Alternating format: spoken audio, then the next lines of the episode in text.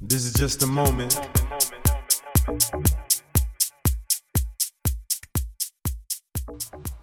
Bienvenidos a un nuevo podcast de I'm Personal Trainer. This is just a moment. Hola, ¿cómo están? Mi nombre es Agustín Montenegro y en este podcast vamos a estar hablando sobre la conexión neuromuscular, qué es y qué beneficios tiene. Comencemos por conocer un poco sobre qué es la conexión neuromuscular. Algo en apariencia tan sencillo como mover una mano o un pie puede no parecer gran cosa, pero lo cierto es que para poder realizar el más mínimo movimiento es necesaria la puesta en marcha de una gran cantidad de procesos que van desde la planificación del movimiento a su realización y que requieren la implicación de gran parte del sistema nervioso central. El último paso que sigue el impulso nervioso para poder producir un movimiento es el de transmitir la información enviada por las neuronas al músculo, hecho que ocurre en la denominada placa o unión neuromuscular. Entonces, cuando hacemos un entrenamiento de fuerza, la conexión mente-músculo es una de las claves para que avances en tu entrenamiento, ya que ayuda a ser conscientes en los movimientos cuando entrenamos y eso repercute positivamente en los resultados que vamos a obtener. Para conseguir la conexión mente-músculo necesitamos sentir cómo trabajan nuestros músculos mientras entrenamos. Esto no se logra de un día para el otro. Es necesario hacer esos movimientos conscientemente, sentir la contracción de los músculos, en definitiva verlos con las mentes mientras se entrena. Se trata de una preparación psicológica que va más allá de mover peso.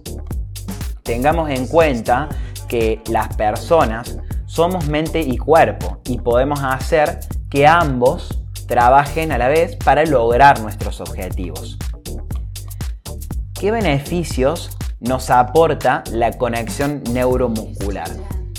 Los beneficios de esta técnica o filosofía de entrenamiento son muchos, entre los que destacaríamos lo siguiente.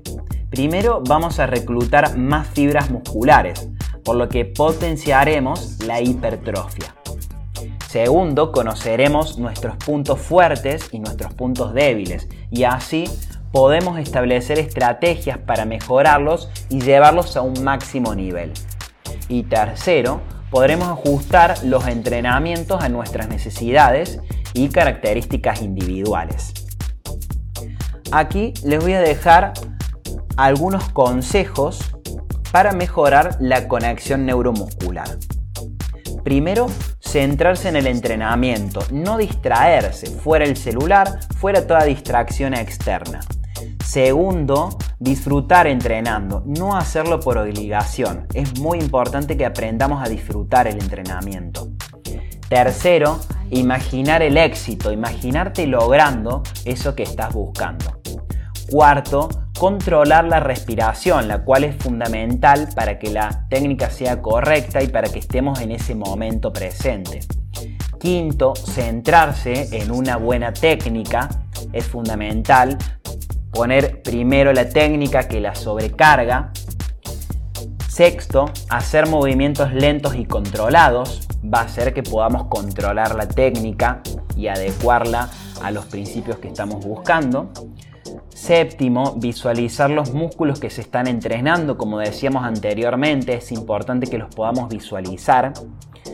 Octavo, sentir el movimiento, sentir cada fibra muscular, cómo se contrae, cómo se extiende. Es muy importante para poder conectar con el mismo. Y eh, noveno, perdón, esforzarse y entrenar duro.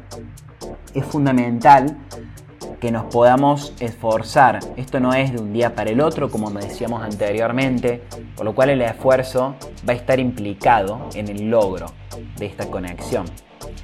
Si se consigue conectar mente y músculo, entrenar nos va a resultar más fácil y divertido.